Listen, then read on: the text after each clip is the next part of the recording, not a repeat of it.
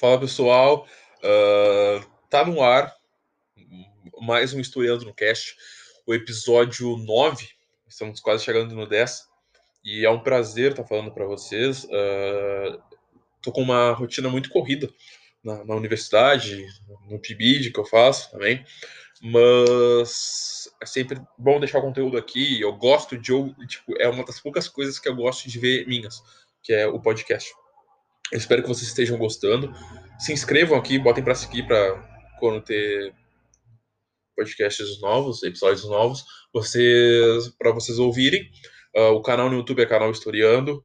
Se você não puder mexer no Spotify durante um tempo, lá tem o episódio disponibilizado. É mais difícil eu botar lá, eu estou botando mais atrasado, porque a conversão do vídeo é bastante longa. Ah, é cerca de um, uma hora para converter cada vídeo, e como eu tenho que mexer no notebook para coisas da faculdade, como eu falei do PIBID, ele fica muito lento. E eu acabo por não converter esses vídeos. Mas eu estou lançando bastante conteúdo no, no canal do YouTube. Ontem foi lançado o vídeo sobre o Maomé, o fundador do islamismo, que merece um episódio aqui no podcast. Uh, Semana que vem tem um vídeo do, do Martin Luther King, eu acho. Uh, do, também tem do Jimi Hendrix. Tem bastante vídeos legais para vocês assistirem. E tem outros também. Uh, tem o vídeo do Malcolm X. Aqui tem um episódio, mas tem um vídeo lá. Se vocês quiserem uma explicação diferente, uma explicação sem opinião política, vocês assistam lá. É, é bem fácil. Uh, o Instagram é offris. Uh, off Tá tudo aqui na descrição, porque eu vou soletrar sempre. Mas é O-F-F-H-I-S. No Instagram, lá tem conteúdos bem legais, com fotos legais, com um negócio bem resumido para vocês, um negócio de curiosidades. E é isso. Bom, eu tô fazendo geralmente coisas que eu gosto, né? Eu. Uh, passou uma moto agora, uh, mas fora isso, é, é isso. Bom, eu tô fazendo sobre coisas que eu gosto. Obviamente que se eu fizer um negócio sobre o Partido Nazista, não é porque eu sou nazista. Estou falando de histórias que eu gosto de estudar. Mas essa é uma personalidade que eu gosto bastante. Uh, foi uma das pessoas que me fez gostar do basquete. Me fez gostar do estilo do basquete, a vestimenta do basquete. Uh, e esses dias eu joguei videogame e consegui jogar com essa figura lendária que já se aposentou do basquete. E sem mais delongas, eu tô falando do Alan Iverson, que, que é um dos maiores jogadores de basquete de todos os tempos sem um título. Ele marcou toda uma geração pelo estilo e, pela, e pelo modo que ele jogava, com um dos melhores ball handler. O que é um ball handler? É o controle de bola, no caso, que seria no futebol, domínio da bola, seria o controle que o cara tem com a bola no, no basquete. Ele era um jogador de estatura muito baixa, mas ele deixou icônico a passagem dele com ele, ele era muito muito bom contra uh, jogadores enormes, uh, jogadores não em tamanho, até em tamanho porque é basquete, mas contra jogadores muito bons como Michael Jordan, o drible mais famoso da vida dele é em cima do Jordan. E é isso. Uh, ele também deixou o estilo, como eu falei, o estilo é muito importante, que tem uma NBA antes e depois do Allen Iverson ele tinha as faixas na cabeça, uh, um uniforme mais largo do que o padrão. Ele parecia um anão no meio da NBA, mas na verdade ele tem a minha altura, que é 1,83, 1,85. E ele se tornou um dos maiores ídolos de um, uma das maiores equipes de basquete nos Estados Unidos, que é o Philadelphia 76ers. Então, sem mais delongas, eu vou apresentar a história dele desde o início. Uh, curtam já, porque isso aparece para mais pessoas, e é isso. Bom, uh, Alan Isail Iverson é, ele foi apelidado de The Answer, mas mais, mais pra frente eu falo disso. Bom, ele nasceu no dia 7 de junho de 1975 em Hampton, na Virgínia. Uh, ele teve uma. Assim, é, é meio de praxe que todos os jogadores da NBA têm uma infância conturbada. Bom, ele foi abandonado pelo pai e tinha um relacionamento complicado com a mãe dele. Mas desde criança ele praticava esportes na rua e um desses esportes era o basquete. Ele tinha eh, uma aptidão também para o futebol americano. Uh, ele jogava com, o pessoal do bairro dele e ele estudava na Bethel High School e ele levou a escola dele à final estadual. nos dois esportes, tipo, que é mais surreal ainda. Ele era bom nos dois. E ele foi o destaque nos dois. Então, cara, ele era totalmente atlético. Ele foi eleito uh, o jogador do ano pela Associated Press High School. Bom, uh, apesar do, do início ótimo na jornada dele no mundo do esporte, como eu falei, ele levou duas equipes às finais, duas equipes da mesma escola, mas em esportes diferentes. Ele foi preso, uh, acusa, uh, foi acusado por bater com uma cadeira em uma mulher, numa briga generalizada dentro de um clube de boliche. Uh, ele estava com junto com outros amigos e todos eram negros. a briga ocorreu entre os amigos, por, entre as pessoas negras e o, um grupo de estudantes brancos, porque eles eram conhecidos por não gostarem de negros. E apesar do, do ocorrido ter atingido grande parte da população da cidade, nenhum veículo de mídia relatou o ocorrido. Então, praticamente só os jovens negros sofreram com isso. No julgamento, o Iverson, ele tinha 17 anos na época, recebeu a sentença de 15 anos, com 10, com 10 anos de. Pera, com 10 de pena suspensa junto com um de seus amigos, e isso revoltou a comunidade negra da cidade, pois o grupo dos alunos brancos não sofreu nenhum tipo de punição. Bom, os protestos começaram e a famosa revista americana de esportes, a, a Sports Illustrated, uh, chegou a fazer uma matéria sobre o incidente como mais um dos casos de racismo no estado da Virgínia. O estado da Virgínia, um dos estados confederados, um dos estados que era permitida a escravidão e que o Abraham Lincoln e o resto dos Estados Unidos conseguiram derrotar na Guerra Civil Americana. Bom, e é um estado do sul dos Estados Unidos e é no sul tem mais tendência a atos racistas nos Estados Unidos, né? Uh, a gente vê no Texas, no Mississippi, que é o lugar onde foi fundada a Ku Klux Klan.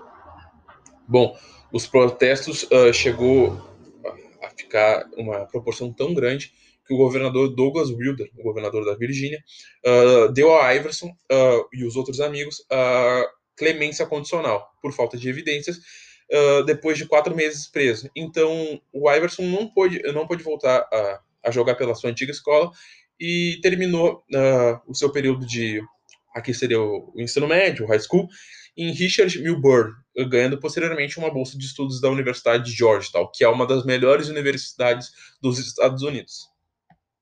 Bom, ele atuou uh, por dois anos em Georgetown, né? Ele não foi um dos jogadores que saiu direto da, do, do high school para a NBA, e ele ficou um tempo na Georgetown.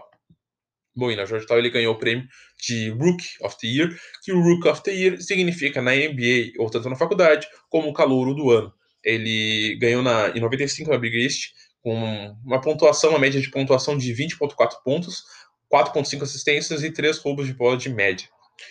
Ele colocou a, a equipe entre as 16 melhores do país. E em 90 e, 90, na próxima temporada, no caso, ele melhorou ainda mais seus números, com 25 pontos, 4,7 assistências e 3,4 roubos de bola de média. Ele se tornou elegível para o draft e terminou como o maior pontuador da história de Georgetown, com 22,9 pontos de média. Uma pontuação enorme. Então já viria a ser o que ele seria na NBA. Bom, apesar de, como eu falei, da altura dele, e a gente tem altura semelhante, apesar de 1,83 de altura, Iverson foi a primeira escolha no draft de 1996 uh, pelo Philadelphia 76ers, como eu falei que ele fez uma no início do vídeo, no vídeo não, no podcast, que ele fez bastante história na, na equipe da, da Philadelphia. Ele deixou para trás Stephen Marbury, que ficou em quarto, Ray Allen, que ficou em quinto, e Peja Stojakovic em décimo quarto. Mas o maior jogador do draft 96 que ele deixou para trás foi Kobe Bryant, que eu vou fazer um podcast falando sobre esse cara. Vai sair daqui a pouco. Uh, ele, ele virou camisa 3 do 76ers, como a, a equipe da Philadelphia é chamada pelos fãs. E o desafio dele era grande. A franquia não ia para os playoffs desde a temporada 90/91. Uh, é uma época ainda que o Charles Barkley, um dos grandes pivôs da NBA, jogava lá. E era uma das piores defesas da liga. Bom, o Iverson ganhou o prêmio de Rook of the Year também na NBA, na, na temporada que ele estreou, 96/97. Uh, mas apesar tipo, dele terminar na, nas últimas posições na, na, temporada regular, Uh, o Iverson liderou a equipe em pontos, uma média de 23,5. Uh, e sendo que ele fez 50 pontos contra o Cleveland Cavaliers e mais quatro atuações com pelo menos 40 pontos. E nessa temporada ocorreu o crossover lendário dele no Michael Jordan. Uh, ele estava jogando Bulls em Filadélfia e o, o Bulls, obviamente, ganhou, porque era o melhor time da época. Mas ele fez uma das maiores, um dos maiores dribles que eu vi na história da NBA contra o maior jogador da história. O, tipo, mostrando que toda a expectativa criada em cima dele seria correspondida à altura. Ah, e por que, que eu falei que o, o apelido dele era The Answer? Bom, The Answer em inglês, assim, tipo, não sou um professor de inglês, mas assim, botar no Google Tradutor aparece o que é The Answer. The Answer é a resposta. Alan Iverson era a resposta que o basquete estava procurando e o apelido dele foi esse. Pra mim é um dos apelidos mais fodas que existe. Porque, porra, tipo, The Answer, tá ligado? Tipo, é a resposta ao que o basquete estava precisando. Ele era tudo que o basquete estava precisando. Bom, ele era mesmo. Em 97, uh, na temporada 97, 98, o Philadelphia contratou uh, um técnico chamado Larry Brown, uh, que vinha de uma grande passagem pelo Indiana Pacers, com duas finais de conferências alcançadas uh, famoso por ser um técnico que o Philadelphia precisava, que era para melhorar a defesa. Bom, uh, a franquia não conseguiu alcançar os playoffs, uh, mas com, venceu mais jogos, né? E deixou uma das, uma das piores defesas da liga. O, no ano seguinte, que foi 98, 99, uh, ele se tornou um dos grandes pontuadores da liga, com a melhor média da temporada, 26.8 levando a equipe uh, pela sua primeira vez uh, na sua carreira profissional aos playoffs, vencendo o Orlando Magic na primeira rodada. Ele anotou uma média de 28,3 pontos, 6 assistências e 4 roubos de bola de média na série, que é uma baita média. O Allen Iverson possui a segunda maior média da história da NBA em playoffs, atrás apenas do Jordan. Bom, logo após eles eles pegaram o time do, do ex-técnico, que era o Indiana Pacers, que era treinado pelo Larry Bird, um jogador lendário do Boston Celtics. Eles encararam essa equipe e, apesar da média altíssima dele, que foi maior, contra, maior do que contra o Orlando Magic, que foi 28,8, eles perderam de lavada. O que é perder de lavada na NBA? É perder quatro partidas, só ter quatro partidas e perder as quatro. Uh, e isso mostrou a, a limitação nítida do time de Iverson, do, do Philadelphia 76ers. Bom, em 99 barra 2000, o 76ers atingiram sua, a melhor campanha desde a temporada 90 barra 91. Eles fizeram uma, um recorde de 49 vitórias e 33 derrotas. E o Iverson estava cada vez mais melhorando em quadra. Uh, era evidente a evolução tática dele causada pela chegada do técnico. Né? E ele ajudou a equipe, uh, ajudou a levar a equipe aos playoffs de novo e foi eliminada nas semifinais novamente para a equipe do Indiana Pacers. Bom, mas a temporada seguinte seria ótima. A, temporada seguinte, 2000, 2001, foi a melhor temporada da carreira do Alan Iverson. Bom, ele virou referência visual, como eu falei do estilo, o estilo único, com as suas tranças e com o calção uh, baixo, calção grande, uh, as tatuagens. Ele era o primeiro hip, tipo, rapper da história da NBA. O estilo de rapper entrou na NBA. E o Alan Iverson fez isso. Botou o rap dentro da NBA.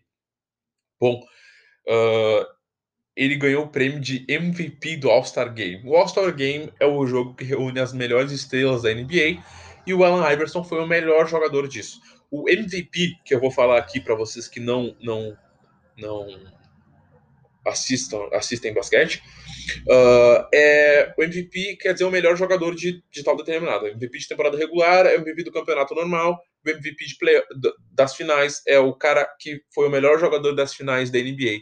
No caso, o time precisa ganhar a conferência, leste ou oeste, dependendo de que lado dos Estados Unidos ele estiver, e ele ganha a conferência, e os dois, uh, só tem duas conferências, os dois ganhadores de cada conferência se enfrentam, e essa é a final da NBA.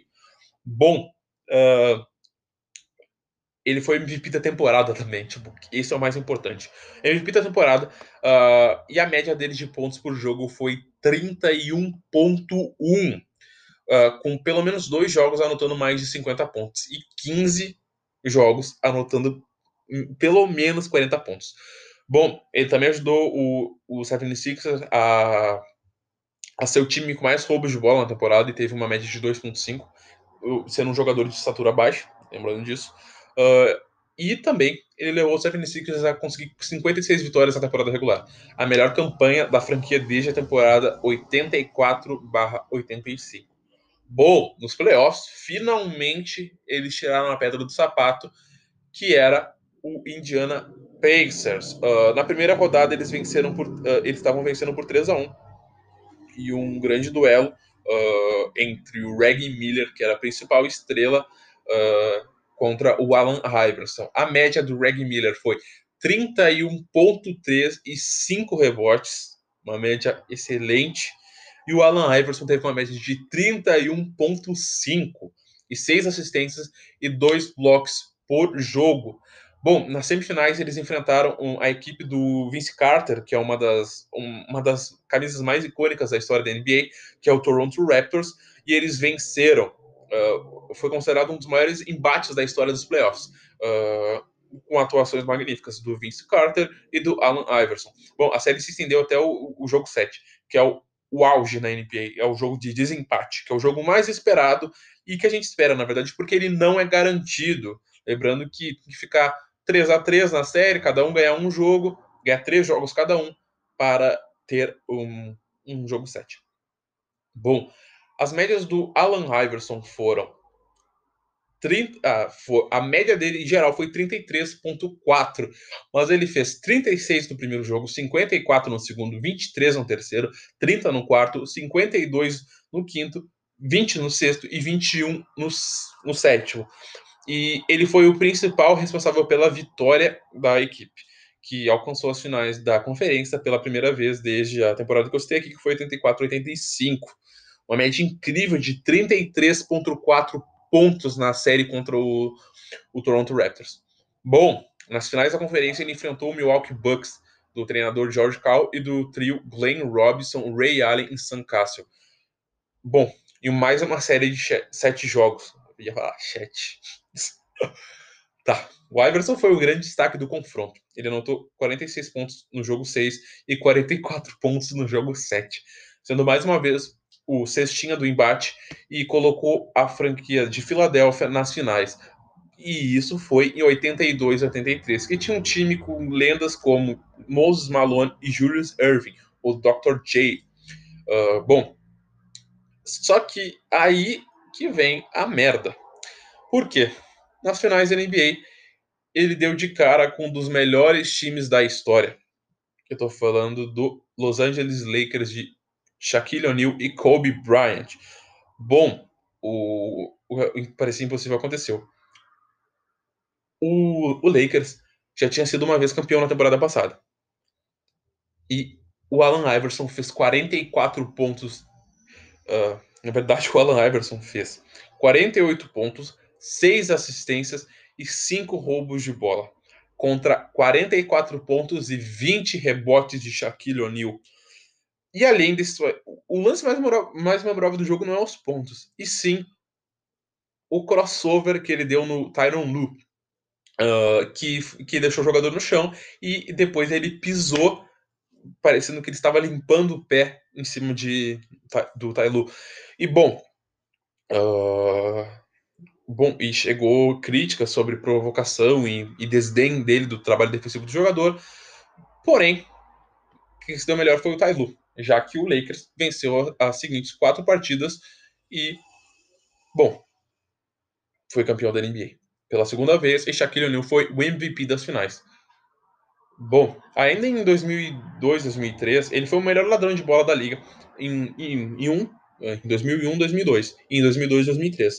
Uh, os 76ers se classificaram para os playoffs, mas era nítida o desempenho tinha caído, já que o Dikembe Mutombo, um dos maiores pivôs da história do basquete, tinha saído do, da equipe de Filadélfia. Bom, e o Alan Iverson era a única estrela no time. Bom, eles foram eliminados pelo Boston Celtics uh, que tinha o Bo Pierce, The Truth, uh, e, bom, The Truth significa a verdade. Uh, Iverson uh, está, teve uma, uma entrevista depois dessa temporada que o técnico Larry Brown criticou muito o Iverson por ele não aparecer nos treinos. E foi uma da, a entrevista que mais fala a palavra treino na história, que ele falou, estamos falando de treino? Treino? Não de um jogo valendo algo, mas de treino. Vamos falar de treino e sobre os jogos. Não, vamos falar de treino. Ele fala muitas vezes treino. Eu recomendo para vocês pesquisarem no YouTube ver essa entrevista. Porque, cara, não consegui ver toda porque já estava me dando aflição já no início. Bom, em, na temporada de 2003-2004, o técnico deixou a equipe e os 76 não foram para o playoff naquele ano. Porém, mesmo assim, o, terminando, o, o Alan Iverson teve um bom desempenho e 33 vitórias, mesmo com um time com um poder ofensivo tão limitado. Bom, em quatro, na temporada 2004 2005, a equipe draftou o André Iguodala e contratou o experiente ala pivô Chris Webber do Golden State Warriors. Uh, bom, o time melhorou bastante e eles voltaram aos playoffs. Uh, a equipe foi eliminada na primeira rodada pelo forte time defensivo do Detroit Pistons, que seria o campeão da NBA naquele ano, que até bateu bateu o Indiana Pacers e depois na final da NBA bateu o Los Angeles Lakers por 4 a 2. Bom, no All-Star Games, o Allen Iverson ganhou o MVP do All-Star Game de novo, com 15 pontos, 10 assistências e 5 roubos de bola. Bom, em 2005 e 2006, a melhor média de pontos da carreira dele aconteceu, já que ele fez 33.0 pontos na temporada, mas ele não conseguiu levar os 76ers aos playoffs. Bom, aí ele deixou a equipe. Uh, em 2006 2007 e foi para o Denver Nuggets, que contava com Carmelo Anthony, um dos melhores jogadores da história da NBA, André Miller e o brasileiro Nenê, treinados pelo ótimo técnico George Karl.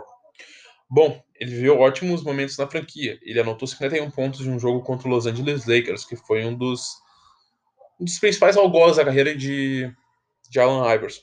Uh, formou uma das melhores duplas da liga em 2006, 2007 e 2007, 2008 com Carmelo Anthony. Em 2008, 2009 jogou só três vezes e foi para o Detroit Pistons. Uh, foi o único time que o Iverson não usou a camisa 13, assim. Uh, apesar de não ter feito uma temporada ruim, uh, o armador já estava em declínio.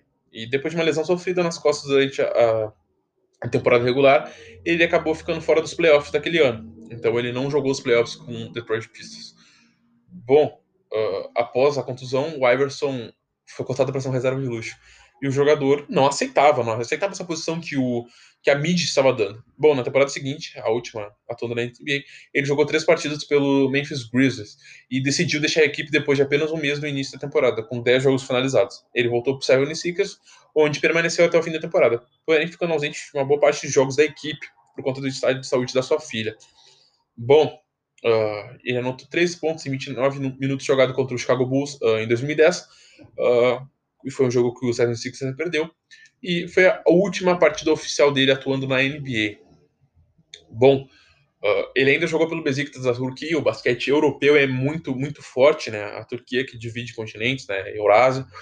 Uh, ele não tinha uma frequência de partidas grande o suficiente e ficou um tempo fora do basquete. E em 2013, uh, ele anunciou oficialmente a aposentadoria dele do basquetebol.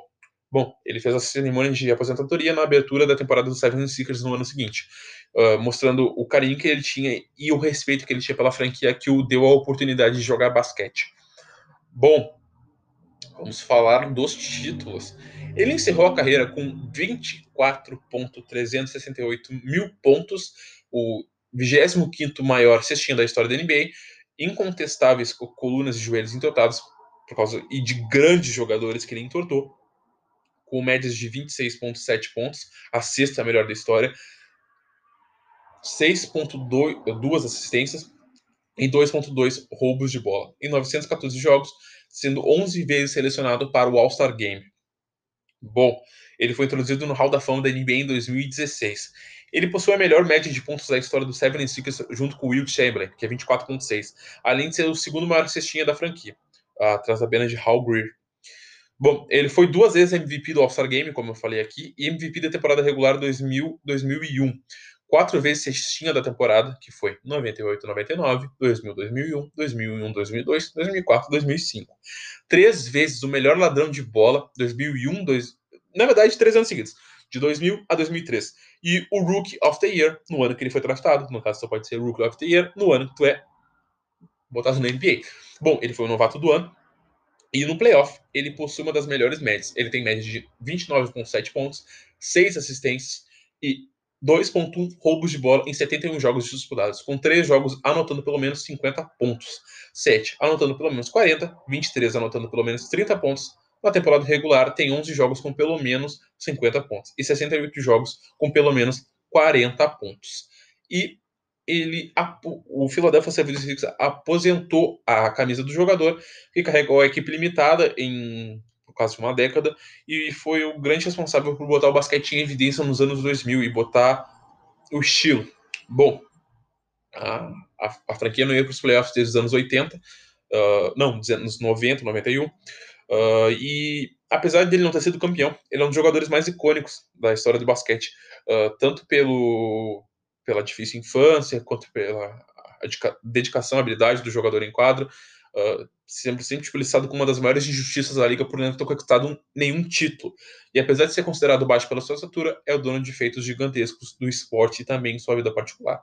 Bom, esse é um texto do Playmaker Brasil. Já estou dando o crédito aqui, vou botar, vou, se vocês curtirem a fonte um ano, que é o Vinícius Freitas que escreveu esse. É uma grande página do basquete. Muito obrigado por eu conseguir utilizar esse texto aqui. E falando sobre por que, que eu gosto tanto desse jogador, é, é habilidoso, uma coisa que eu não sou jogando.